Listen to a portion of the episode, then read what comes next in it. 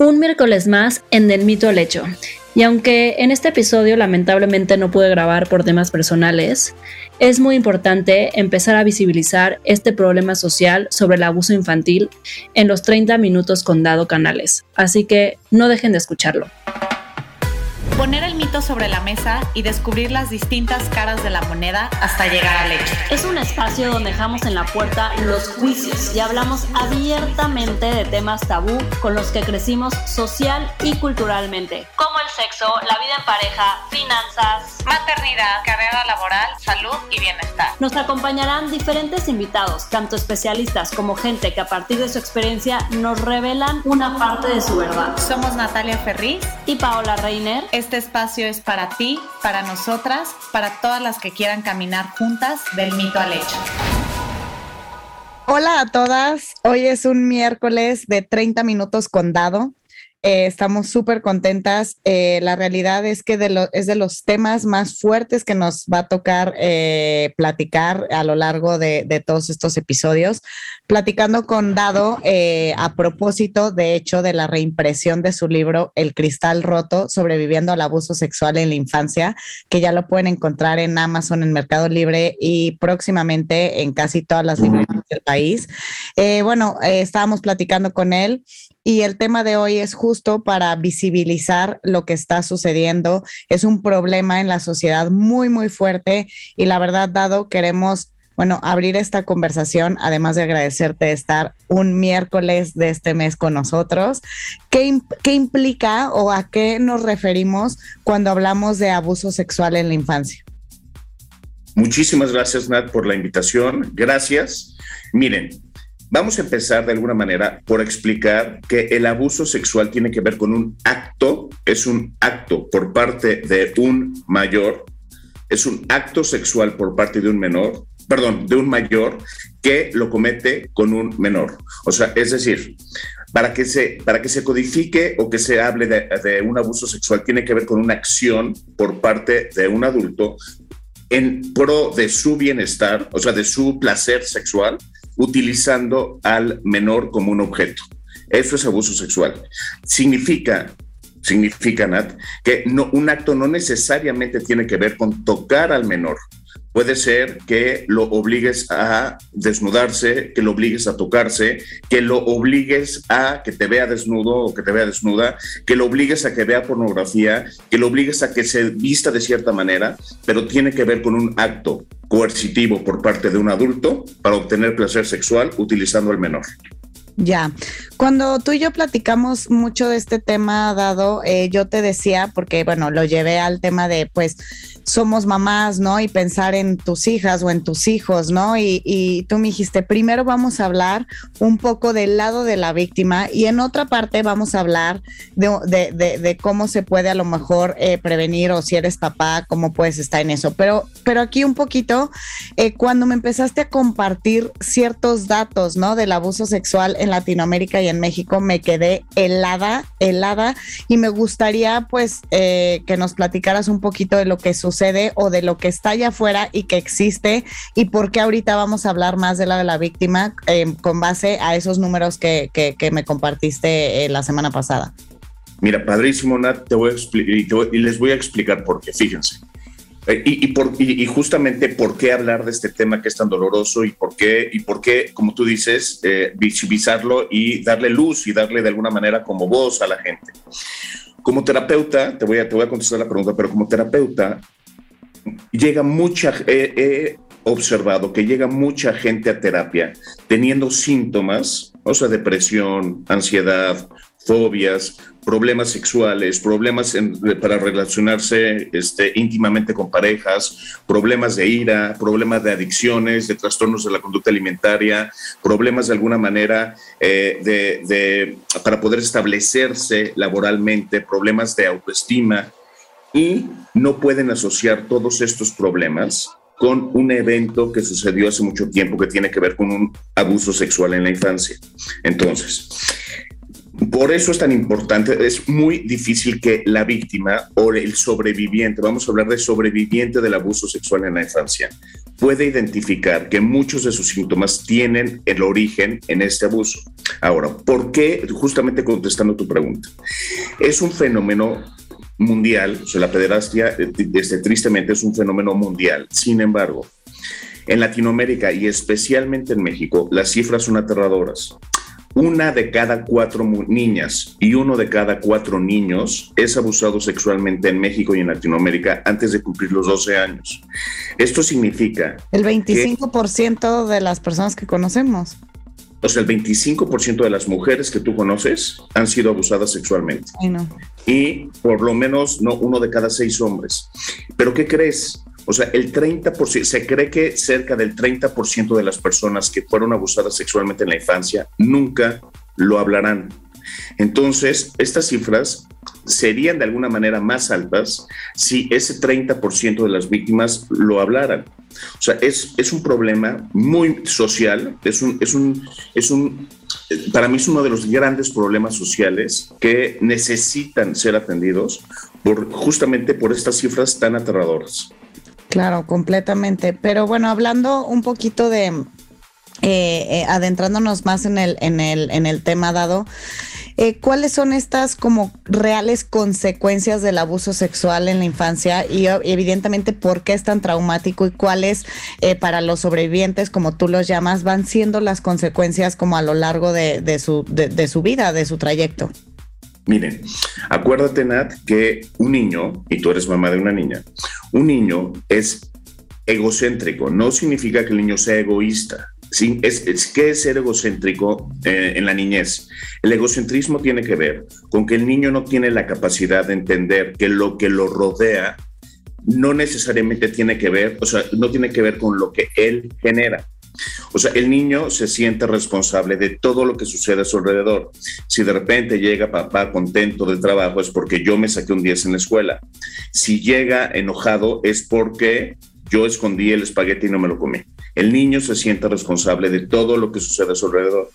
Imagínate qué sucede con un niño que se siente culpable de haber generado una relación totalmente inapropiada este, un, abuso sexual le genera culpa, le genera vergüenza y básicamente le genera dos creencias que se arraigan como hiedra a la piedra, que es uno, no soy valioso y dos, merezco castigo. Entonces, imagínate cómo vive la vida una persona que no se siente valiosa y que cree que merece, merece castigo. Y el tema también posiblemente dado de yo lo provoqué, ¿no? Bueno, por eso, es que, es que, es que estas dos, este, estas dos creencias o sea, tienen su origen en esta parte egocéntrica del niño que es yo lo generé. Aparte de todo, en, la, en, el abuso sexual, el abuso sexual tiene cuatro fases, ya lo hablaremos de esto, pero en una de las fases, el pederasta manipula, chantajea, amenaza al niño para que no lo hable. Entonces el niño no solo se siente culpable de haberlo generado, se siente atemorizado de hablarlo, de pedir ayuda.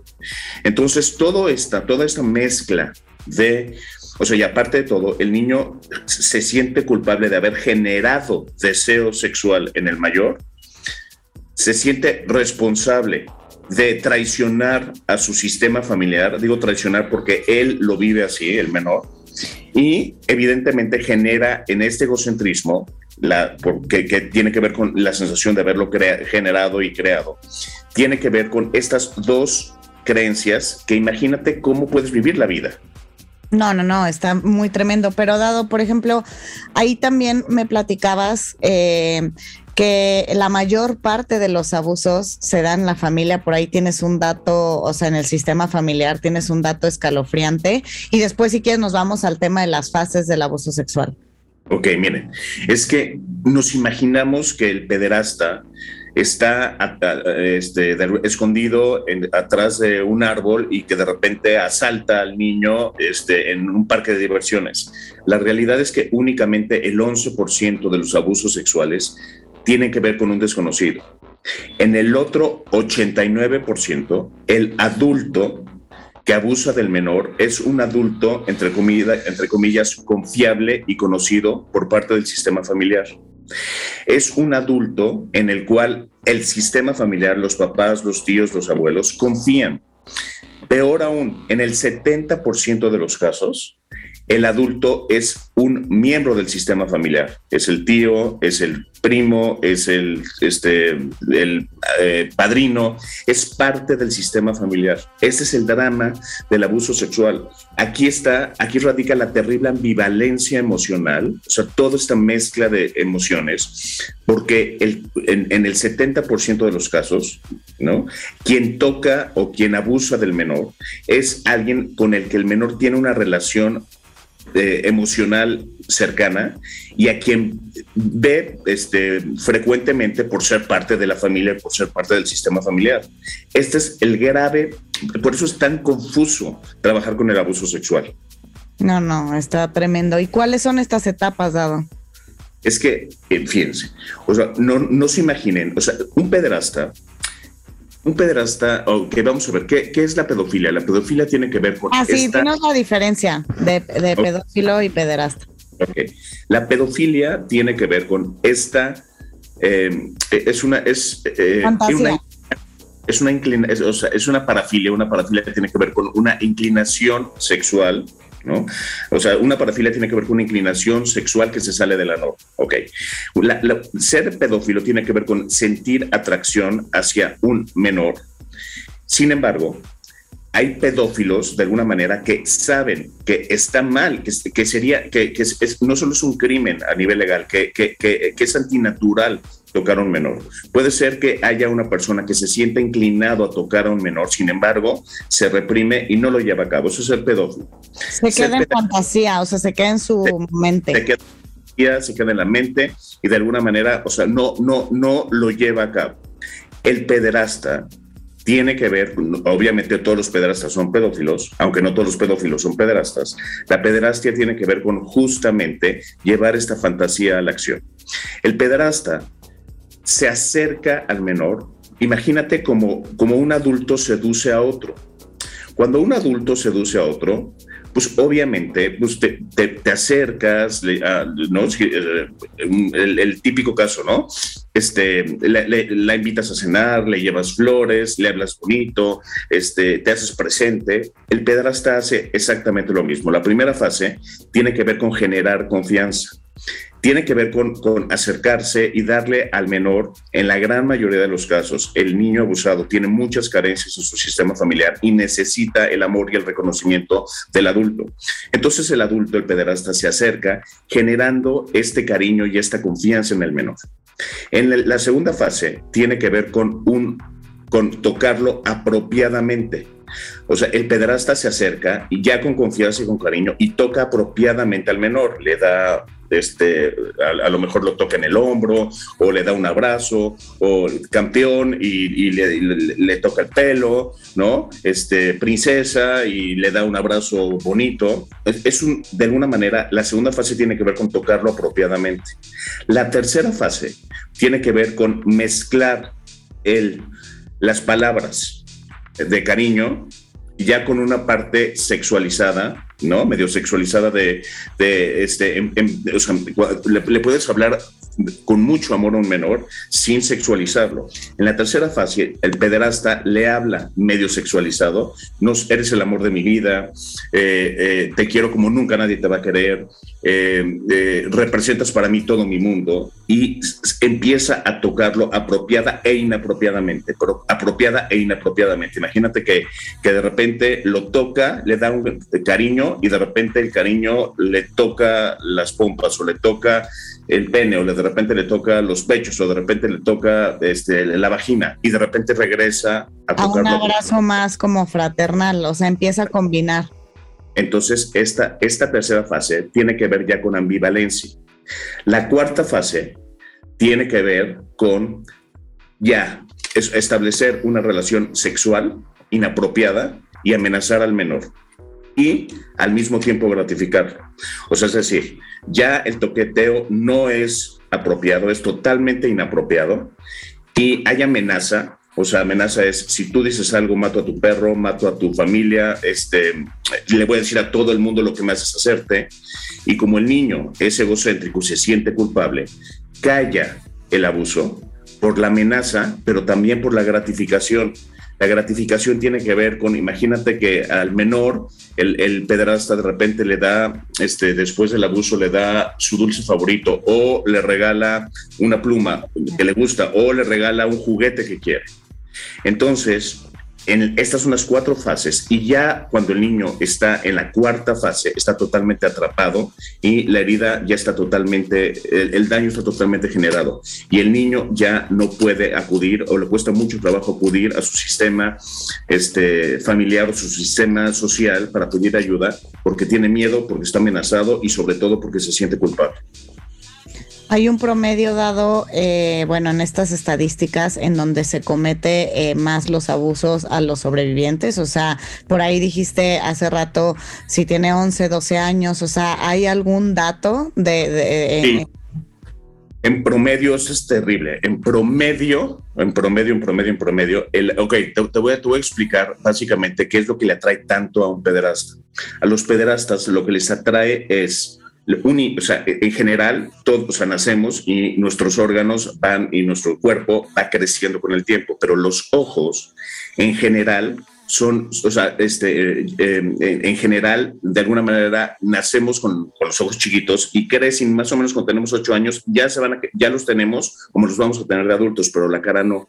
Entonces, al pederasta lo que le atrae mucho son ojos grandotes en la cara de un niño, la piel tersa y sin vello, y de alguna manera como, como que no haya que no haya ninguna este eh, que, todavía no empiece la pubertad.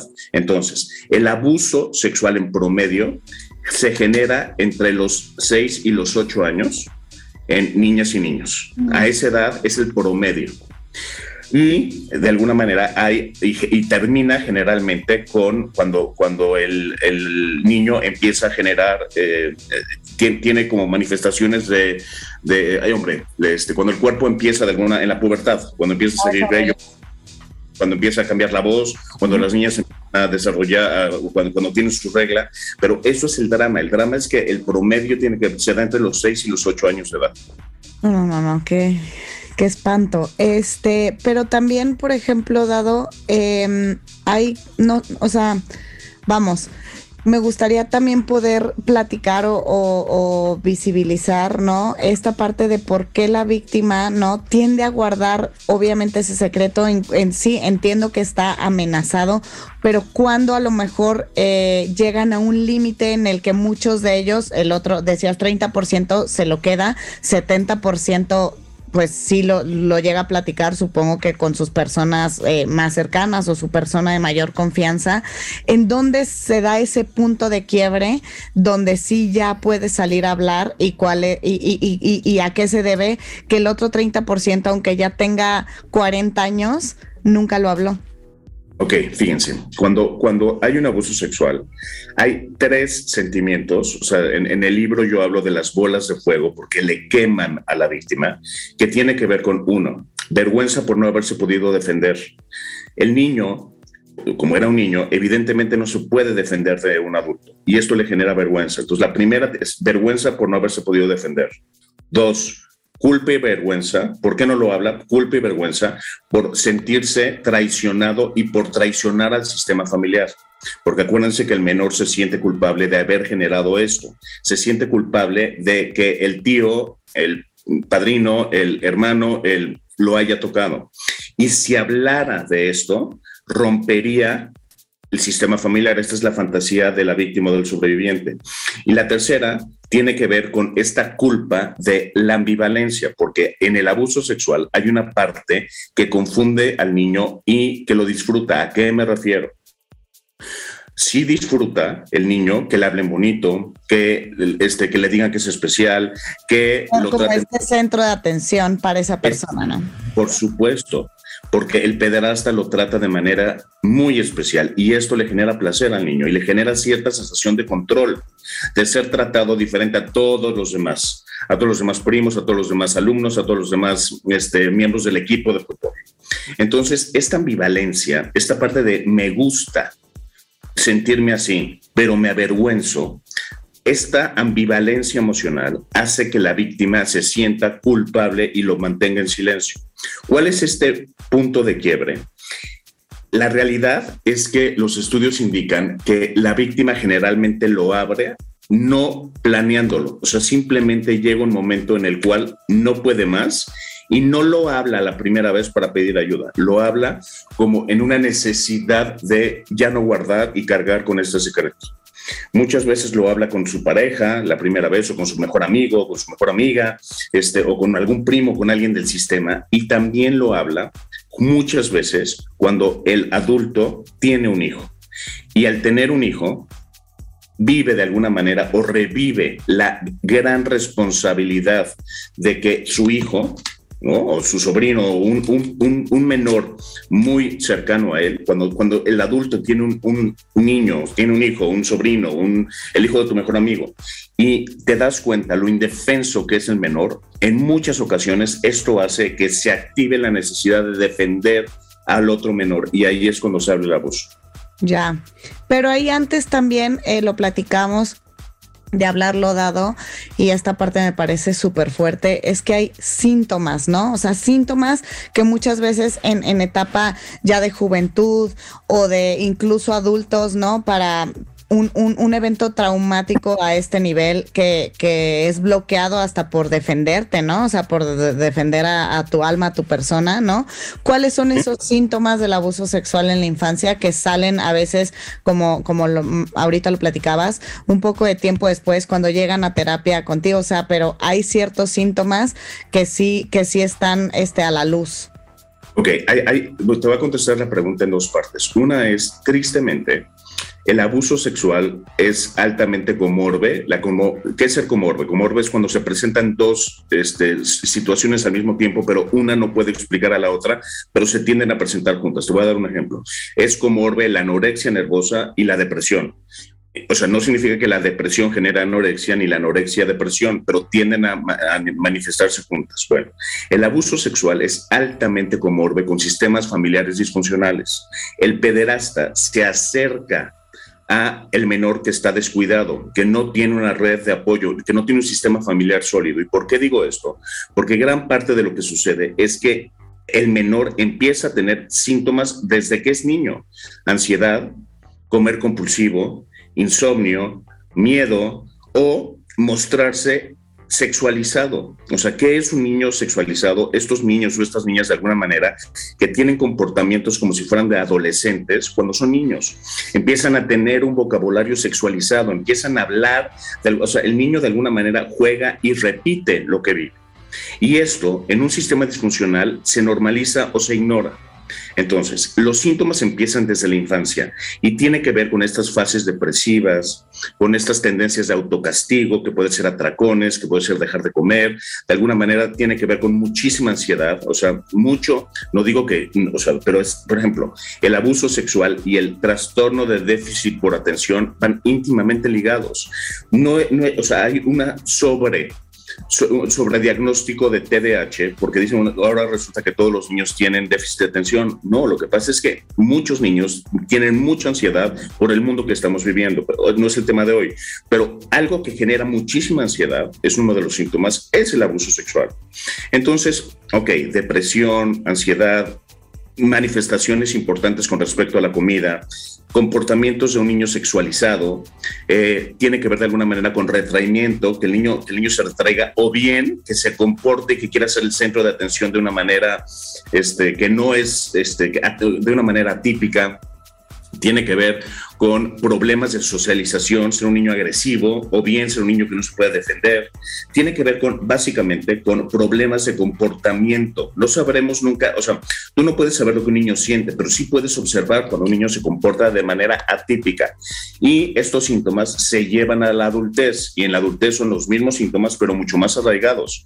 Tiene que ver con dificultad para establecer relaciones, dificultad para mantener el éxito, conductas de autosabotaje, de automutilación, por ejemplo, es altísimamente comorbe la gente que se corta, que se lastima y el abuso sexual en la infancia. Generalmente van de la mano. Y esto tiene que ver con la necesidad de castigo de esa persona que fue abusada sexualmente. Concretando la pregunta, en la adultez tiene que ver con una sensación profunda de vacío, de depresión, de ansiedad, de no merecimiento y de sabotaje de la propia vida. No, no, no, no, qué fuerte. También Ahorita pensaba dado y, este episodio vamos a tener una segunda parte donde me gustaría, nos gustaría mucho hablar de del tema de cómo pues prevención, ¿no? Para los que somos papás, que me da escalofríos a niveles insospechados. Eh, pero lo que también me hace pensar, dado, es que pues hay un tema de salud mental a nivel mundial y en el país, porque no me puedes decir que si una de cada cuatro eh, menores en México es abusada, o sea, ¿dónde están todos esos pederastas, no? Este, y pues hay una enfermedad mental súper fuerte, o sea, que tiene que ser atendida. Por supuesto, acuérdense, de entrada, de entrada, de entrada, evidentemente, fíjate, para ser pederasta, acuérdense, no todos los pedófilos son pederastas. El pederasta va de la mano teniendo un trastorno sociopático de la personalidad, porque el pederasta sabe que está mal. O sea, sabe que esto que está haciendo está mal y le vale madre. Entonces, es, lo, que te voy a, lo, que te voy a contar, Nat, es escalofriante. ¿Por qué, por qué México es el, el país donde más niños son abusados a nivel mundial hoy en día? tiene que ver con que los mexicanos somos más pederastas que otras nacionalidades. No, es que en México la impunidad y la corrupción son tan altas que únicamente el 2% de los casos de, denuncia de pederastia son llevados a juicio. Entonces México se ha convertido en... paraíso para estos enfermos, claro. En un paraíso, paraíso para los pederastas más o menos, imagínate, más o menos, antes de la pandemia, pero más o menos, cada, o sea, llega un pederasta a México extranjero, uno cada minuto. Esa es la estadística. O sea, llega en turismo sexual un pederasta cada minuto a México. ¿Para qué? Para satisfacer sus fantasías sexuales. Y esto tiene que ver con toda una red de corrupción que tiene que ver desde el gobierno, desde las agencias de turismo, desde los hoteles, desde los, eh, eh, este, eh, los taxistas, hasta los propios padres que prostituyen a sus hijos porque hay carencia, porque hay pobreza, pero tiene que ver con toda una red de corrupción que va desde hasta arriba, la iglesia, y entonces por eso en México nuestras, nuestros menores están tan expuestos. Tú no puedes de alguna manera sanar esto, sin, o sea, no educando, a, una, a, la población, no visibilizando los derechos del menor, pero también sin que haya una consecuencia real hacia la pederastia. Y en México, tristemente, únicamente el 2% de los casos son llevados a juicio. no significa que terminan en la cárcel. Entonces, eso es lo que es dramático en este país. Sí, dado completamente. Y creo que es lo que queremos visibilizar cuando eh, platicamos que querías hablar de este tema y pues ir poniendo granitos de arena para poder dar voz y poder hablar de estos temas que muchas veces, y tú lo sabes, ¿no? En sistemas familiares en México y en Latinoamérica, este, se vuelven... Eh, lo digo entre comillas, pues no me están viendo, vergonzosos, entonces mejor lo callamos y hacemos como que nada pasó, ¿no? Y volteamos para otro lado y, creo que es demasiado importante poner estos temas sobre la mesa y seguramente vamos a hacer la parte 2. Me gustaría, bueno, nos gustaría mucho hablar de, prevención. En este episodio no puedo estar, Paola, por temas personales, pero eh, de hablar un poco más eh, del, del, tema prevención, porque si bien... Eh, hay un sistema allá afuera que es, como decías, gobierno, iglesia y muchos, muchos eh, protagonistas en esta, en esta triste historia que no podemos controlar. Creo que desde nuestro, de nuestro, desde nuestro lado sí podemos hacer bastantes cosas y, y me gustaría también, dado que nos platicaras un poco de la reimpresión de tu libro, cuándo llega a las librerías y cómo lo podemos encontrar. Ok, muchas gracias, Nat. Miren, nada más es importante esto porque allá afuera, o sea, te están escuchando, nos están escuchando una de cada cuatro mujeres y tú dijiste bienvenidas, pero también me gustaría que te enfocaras también a los hombres, porque si bien es cierto que las mujeres son mucho más vulnerables al abuso sexual, está de alguna manera habiendo una tendencia que se están, este, se em, eh, reinvirtiendo esta tendencia. Los niños hoy en día tienden a, hoy en día, el mundo está cambiando, y los varones tienden a ser eh, más, hoy en día tienden a estar más expuestos que las mujeres. Esa es la tendencia mundial. Entonces, ¿por qué digo esto? Y ahorita contesto tu pregunta. Porque si tú me estás escuchando, y fuiste víctima de abuso sexual, esto se puede sanar. Tienes una herida muy profunda, lastimó tu cuerpo, lastimó tu mente, lastimó tus creencias y lastimó tu alma. Y alguien que tiene una herida tan profunda vive la vida este, castigándose todo el tiempo. Esto es inconsciente, pero llevas saboteando tu vida, tus proyectos, tus relaciones, tu manera de relacionarte durante mucho tiempo. Y tú eres víctima de un crimen que tú no cometiste, lo cometió tu abusador. Y para esto necesitas sanar. Y contestando la pregunta, yo no escribo nada porque, ni porque me sienta Freud ni porque me sienta García Márquez.